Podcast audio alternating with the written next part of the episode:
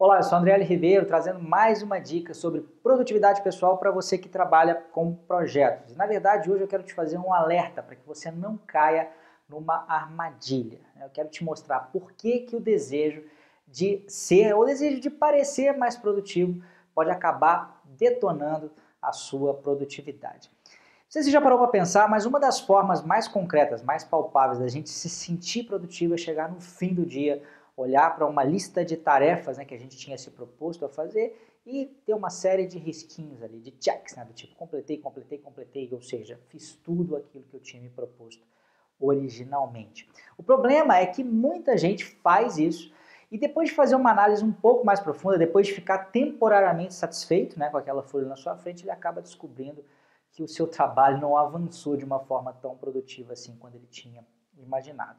Isso acontece por causa de um defeitinho que nós, seres humanos, temos. Um viés chamado viés de completude.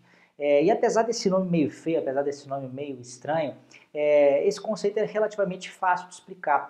Isso é um desejo que a gente tem de completar coisas e uma certa aversão que a gente tem a deixar atividades pela metade ou deixar trabalho pela metade. Qual que é o problema disso? Né? Vamos fazer a comparação de duas atividades aqui. Uma, responder a um e-mail que você recebeu. E a outra atividade, realizar o planejamento de um projeto que vai começar dentro de alguns dias. Está claro que essas duas atividades elas são bastante distintas em complexidade. Né? Responder o e-mail, na maioria absoluta dos casos, você vai sentar e vai resolver isso em alguns poucos minutos. Já fazer o planejamento, você vai demorar um pouco mais de tempo para fazer. Você vai demorar muitas vezes alguns dias, sei lá, mesmo que seja um projeto pequeno, você pode levar um, dois, três dias para fazer. Então, ainda que inconscientemente, você vai tender a procrastinar essa tarefa de realizar o planejamento. E outras, né? Eu estou pegando essa aqui de planejamento só para mostrar para vocês que existem algumas tarefas do dia a dia aí, né, de quem trabalha com projetos, de quem é gerente de projetos, que tem essa complexidade um pouco maior. Né? E você vai tender, né, se você não se atentar para esse fato, você vai tender a encher o seu dia ou a sua lista de tarefas com outras atividades mais simples, mas que não necessariamente vão fazer né, com que você atinja melhores resultados aí né, para os projetos que você está trabalhando. E aí qual que é a saída né, para resolver esse dilema, para que você não caia nessa armadilha mais. Ora, a, a, gente como gerente de projeto, a gente tem o hábito né, de, ao planejar um projeto, de decompor né, o escopo do projeto em entregas, essas entregas em entregas menores e essas entregas menores em atividades. E na realidade o que a gente tem que fazer é a mesma coisa, mas num nível pessoal, com as nossas tarefas pessoais. Então, ao fazer um planejamento, por exemplo, você vai ter que compilar dados históricos aí de, de um projeto passado, de projetos passados relacionados a custos, vai ter que compilar dados históricos relacionados a riscos, você vai ter que verificar, é, é, tem, na realidade eu ia falar cronograma, né? acabei falando risco, mas tem que fazer isso para cronograma também.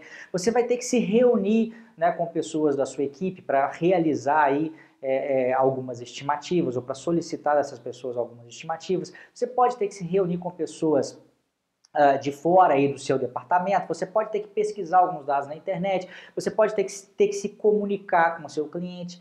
Só que na sua cabeça, se você não decompuser essa tarefona nessas tarefas menores, você sempre vai enxergar uma tarefa meio que amorfa de dois ou três dias no mínimo e vai tender sempre a procrastinar. Se você fizer isso, o que vai acontecer? Essas pequenas tarefinhas, como por exemplo, se reunir né, com a pessoa da sua equipe para poder chegar a um consenso em relação a algumas estimativas, passa a ser uma tarefa tão simples, entre aspas, quanto responder um e-mail. E aí você vai conseguir fazer com que essa tarefona caminhe também. E, gente, normalmente as coisas que são importantes para a nossa carreira, né, aquelas coisas que vão gerar realmente um resultado mais bacana, elas levam algum tempo. Se você procrastinar, imagina só, imagine que você levar, vamos pensar que num determinado projeto não é um projeto muito grande, você levaria aí três dias para terminar esse planejamento.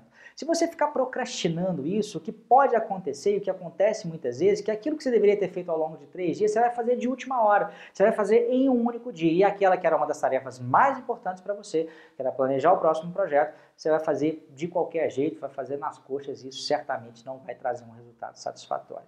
Então lembre-se disso, nem sempre ter uma lista cheia de tarefas completadas significa que você foi produtivo num determinado dia.